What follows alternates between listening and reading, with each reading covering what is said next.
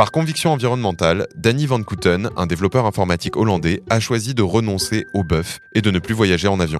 Mais il y a quelques mois, il a aussi pris une décision qui a eu un impact bien plus important sur son empreinte énergétique. Danny Van Kouten est le créateur d'un plugin très prisé de WordPress, le célèbre back-office utilisé pour administrer et gérer un site web. Ce plugin, il permet aux internautes de s'inscrire à une newsletter en utilisant un simple formulaire. Très pratique, mais ça alourdit aussi le site. À chaque fois qu'un internaute visite une page, un serveur envoie au navigateur de l'internaute des milliers de lignes de code correspondant à ce plugin.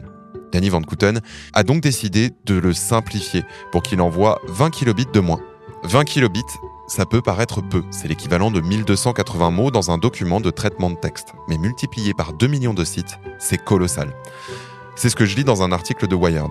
D'après Danny Van Kouten, ce petit nettoyage de printemps correspond à une réduction de 59 000 kg de dioxyde de carbone par mois, soit l'équivalent de 170 vols Amsterdam-New York. Pas mal pour seulement deux heures de code. Et c'est tellement plus facile qu'on pourrait le croire. Danny Van Kouten n'est d'ailleurs pas le seul. D'après Wired, il fait partie d'un mouvement croissant de web designers engagés qui guettent l'impact de chaque ligne de code sur notre planète. Orange vous présente le mémo. Bonjour Marine. Bonjour Germain. Bienvenue dans ce nouvel épisode du Mémo, le podcast qui décrypte pour vous l'actualité du numérique. Alors c'est désormais un fait acquis, le numérique occupe de plus en plus de place et permet de plus en plus d'usages. Cependant, ces outils ont un impact bien réel sur l'environnement. D'abord, leur fabrication a un coût environnemental et ensuite, ils consomment de l'énergie tout au long de leur cycle de vie.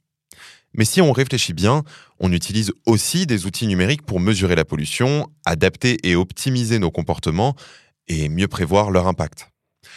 Jusqu'à militer d'ailleurs sur les réseaux sociaux. Bref, la lutte contre le changement climatique fait aussi sa transformation numérique. Mais alors, Marine, le numérique peut-il vraiment devenir une partie de la solution à nos enjeux environnementaux? Question fascinante et complexe qui fait couler beaucoup d'encre en ce moment, ou devrais-je dire qui fait chauffer les claviers. Parlons tout d'abord de ce coût environnemental que tu évoques. Le Monde diplomatique titrait récemment Le numérique carbure au charbon. Dans l'article, je lis que selon deux rapports récents, l'économie numérique représente plus de 4% de la consommation d'énergie primaire au niveau mondial et cette consommation augmente de 9% par an à mesure que les pays émergents s'équipent et que les usages se diversifient.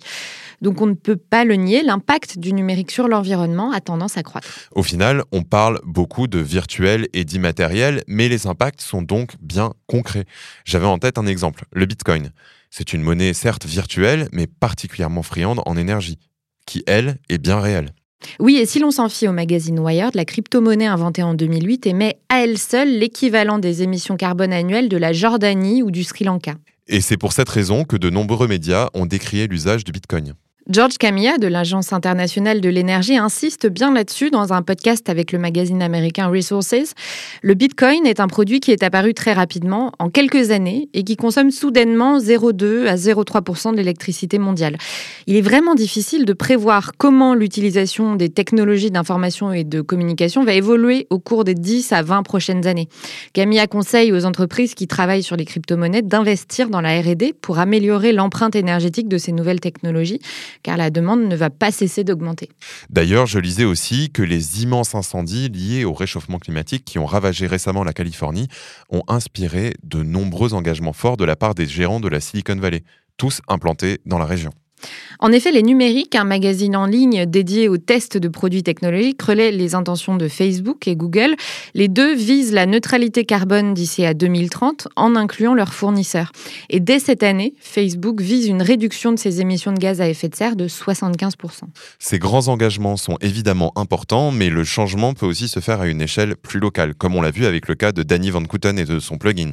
Ce qui m'a marqué dans cet article de Wired, c'est que nous aussi, nous pouvons réduire l'empreinte énergétique du secteur numérique, en partageant des photos de moins bonne définition sur Instagram par exemple, ou simplement en envoyant moins d'emails.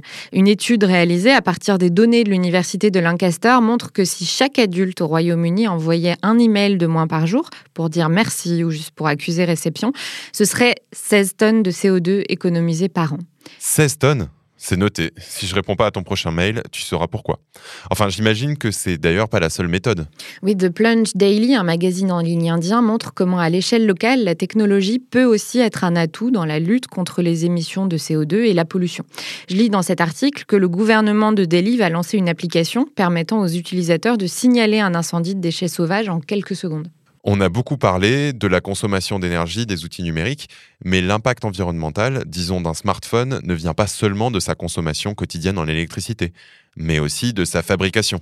Oui, selon Éric Drezet, ingénieur de recherche au CNRS cité sur le blog Binaire du Monde, la fabrication représenterait même 90% de la consommation énergétique totale.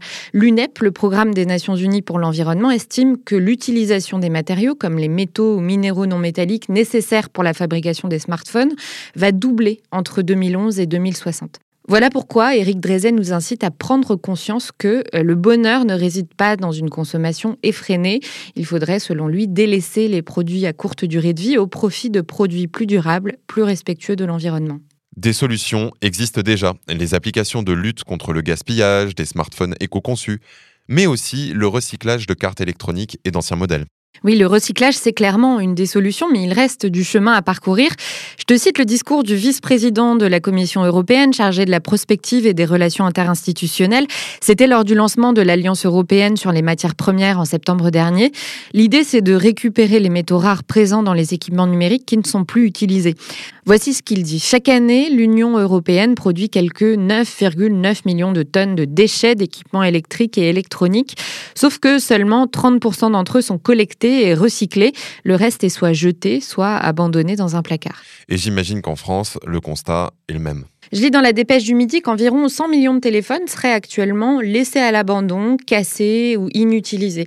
C'est la raison pour laquelle certains opérateurs, comme Orange, qui est cité dans l'article, euh, s'engagent pour inciter les consommateurs, qu'ils soient clients ou pas, à déposer leur ancien téléphone dans des bacs de collecte dédiés afin qu'ils soient recyclés. Une des tendances, d'ailleurs, c'est le reconditionnement. Au lieu de démonter, disons, mon ancien téléphone, je le revends, il est remis à neuf avec des pièces d'autres anciens modèles pour qu'il soit enfin revendu mais moins cher. Oui, euh, il y aurait environ 5 à 10 millions de téléphones reconditionnés par an en France, soit environ un smartphone sur 10, rapporte France Info.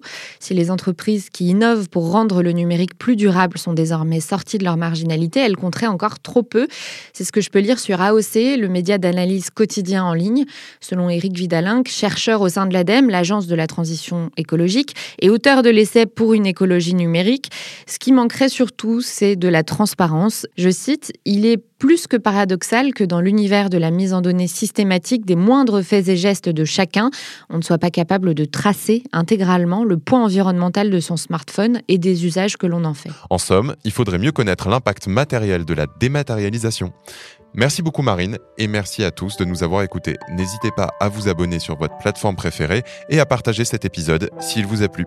On vous retrouve très vite pour un prochain numéro du Mémo. C'était Le Mémo un podcast orange.